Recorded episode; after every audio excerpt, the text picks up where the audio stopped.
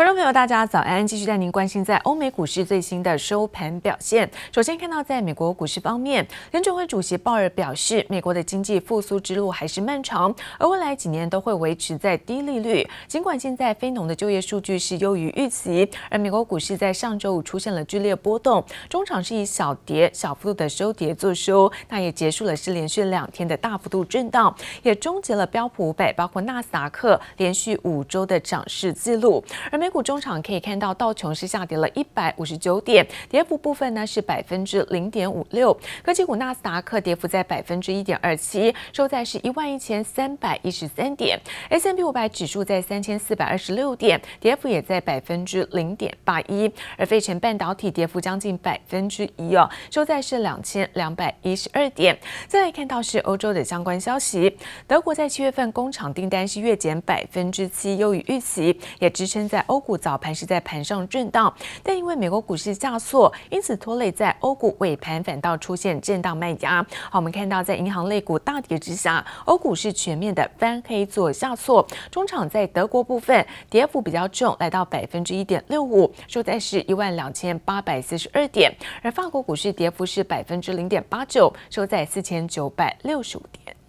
The estimate for a 9.8% unemployment rate, we came in at 8.4% for the unemployment rate. This is a big change. There you go, Dagan. We're here we go with the, uh, you know, a little bit better than expected news on the jobs front. I think we needed it. 美国八月非农就业报告出炉，证实美国就业市场持续稳定复苏。八月非农就业人口增加一百三十七万人，优于市场预期，但复苏的脚步逐渐放缓。1.4 million uh, was the number we were expecting, so right in line with uh, with expectations. Uh, but they are pointing these numbers to a slowdown in the pace of progress of the labor market, and that's still quite worrisome because we're still about 11 million jobs lower than we were back in February. 美国八月失业率降到百分之八点四，连续四个月下降，更是疫情爆发以来失业率首度降到个位数，就业市场复苏有起色，但和疫情之前的情况相比，仍相去甚远。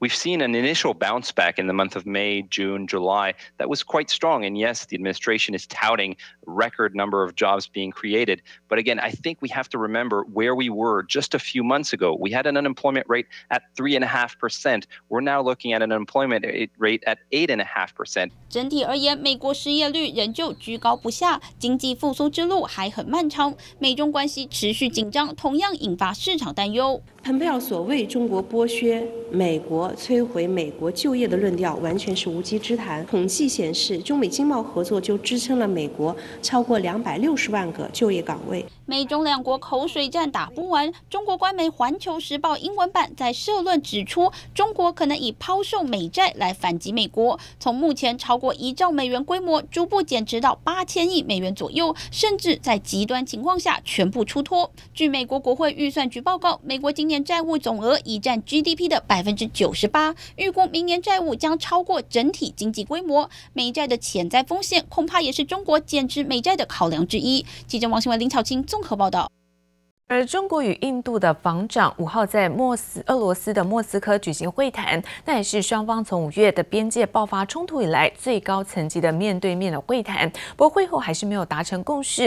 美国总统川普则在白宫首度喊话，表示说愿意当中印两国之间的争议的调停人。不过根据在了解，过去川普就曾经提议要帮两国做调停，但是中印的双方意愿都不高。现在白宫国安顾问也再度的点名中国，表示在干与。美国的大选的国家当中，现在中国扮演是最积极的角色。印度与中国今年多次在边境爆发冲突，甚至酿成两国士兵多人死伤。印度国防部长辛赫在中国国防部长魏凤和要求下，五号在莫斯科大都会饭店会谈，历时两小时二十分后仍无共识。印度防长强调，双方应保持对话，避免局势升级。中国则认为责任全都在印方，双方各说各话。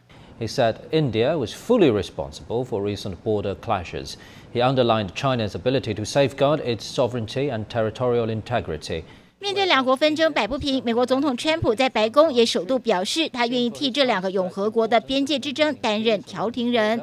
It's been very nasty. It's been a very nasty situation, and we stand ready to help with respect to China and India. If we can do anything, we would love to get involved and help. And we are talking to both countries about that. Do you think China is bullying India? I hope not. I hope not. But they're certainly going at it. They're going at it much more strongly than a lot of people even understand. 印边境爆发一九六二年以来最严重冲突。据路透引述白宫消息来源指出，美国政府评估，不论中国或印度都无意将边界纷争升高到战争阶段。但川普过去就曾提议替两国调停，但中国表示不需要第三方调停。印度似乎也对这项提议反应冷淡。川普喊话要当调停人，是否获得回应，恐怕有待观察。We know that the Chinese have taken the, the most active role, but uh, but the Russians and the Iranians and, and other countries are involved in well as well. So we're going to keep monitoring it, and we're going to do everything we can to protect uh, the sanctity of our election. That's. 川普团队再度也把炮火指向中国。白宫国家安全顾问欧布莱恩表示，与中国的交往方式或许是过去四十年来美国外交政策最大败笔，因为当中国变得富裕后，对于中国窃取美国智慧财产权以及不公平的贸易做法视而不见。他也指控在干涉美国总统大选的外国国家中，以中国规模最大，表示美国已画出红线，提醒中方等国家，若企图干预美选，将会面临严重后果。记者黄心如、邓邦冠综合报道。而美国股市在上周连续两天的震荡走势，也让台股这个避险的情绪高涨。在周五联动恐慌指数的富邦 VIX 再度爆量出了六十万张的大量，投资人担心台股是否上攻无力。而专家点出，随着现在各家公司陆续公布在八月份财报，那台湾包括电子、半导体产业出货畅旺，营收亮眼，因此看好是台股的未来走势。美股上周连两天震荡回档，拖累全球股市表现。台股四号下跌一百二十点，月线得而复失。联动恐慌指数的富邦 VIX 再度爆量到六十一万张，而反向联动的元大台湾五十反一与富邦纳斯达克反一也纷纷冲出超过万张的热量，让台股出现全民疯避险的交易现象。除了一般投资人在这个股票市场买卖之外，有些法人也是会呃去做这样的类型的商品做避险的动作啊，尤其是近几年，其实。呃，这档商品用来做避险的，在外资的身上它是蛮明显的。不过，因为下一周有所谓的财报的公布，如果财报还是不错的话，那是不是买盘会回到这个台股的身上？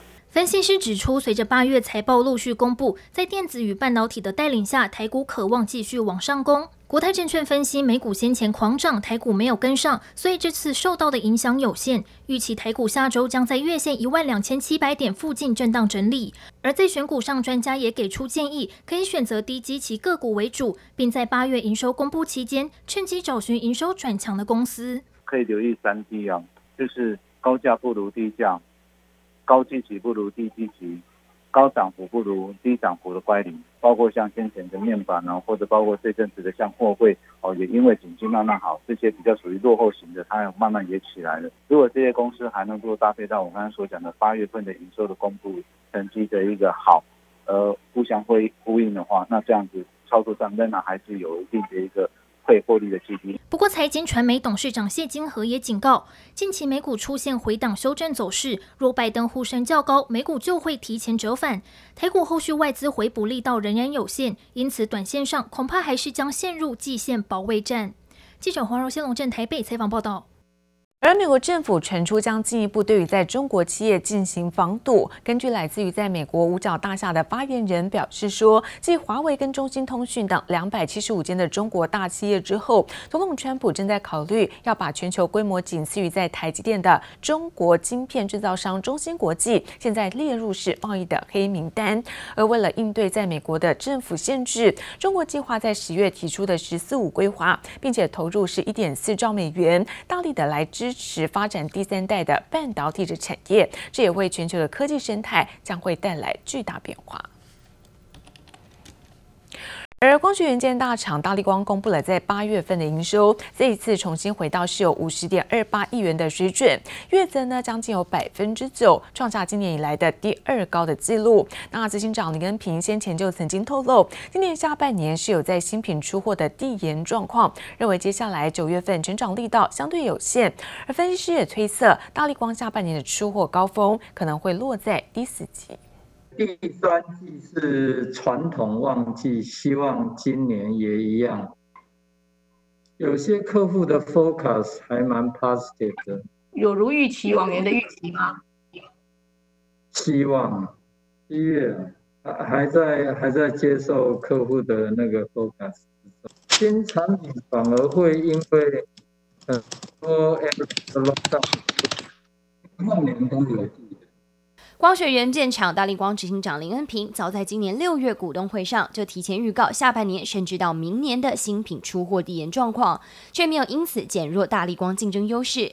八月营收重新回到五十亿元水准，达到五十点二五亿元，月增百分之八点九四，年减百分之二十二点一。虽然无法和去年相比，却已经是今年第二高成绩。目前看起来，整个终端的这个手机市场销售仍然是比较疲弱的状态，再加上今年。苹果的新机会延后推出，所以会使得今年大立光在第三季的这个营收的表现会不不如以往来的亮眼，整个出货的高峰可能会递延到第四季。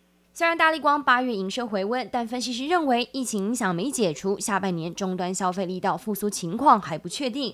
今年手机品牌厂又以推中低规格五 G 手机，拓展五 G 普及率为共识，让获利能力较高的高阶镜头出货受限，再加上大客户华为禁令扩大，种种不确定因素都对大立光下半年出货有间接或是直接影响。华为如果在出货下滑之后，它相关的这个市场的订单会以往其他的哪些品牌，那也可以看得到像，呃大立光其实也在持续的拓展，呃华为以外的这些手机品牌的一个高阶镜头的一个订单，所以未来如果说其他的手机品牌扩大导入高阶的这个手机镜头的设计的话，我想大立光的出货就还是会有一个成长的一个力道。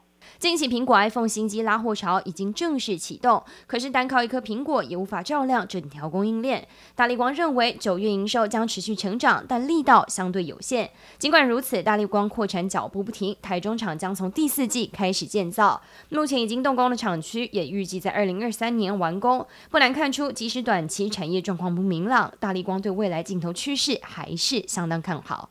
记者唐彦真、熊喜台北参报道。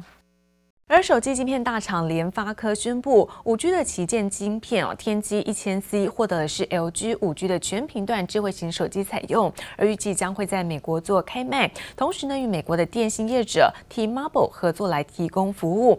而另外则是在宏达电，受惠于在新机的助阵，这一次八月份营收来到是四点三二亿元。随着现在各家电信用户那积极的推动用户升级，这一次宏达电九月份营收有机会能够再度的推升。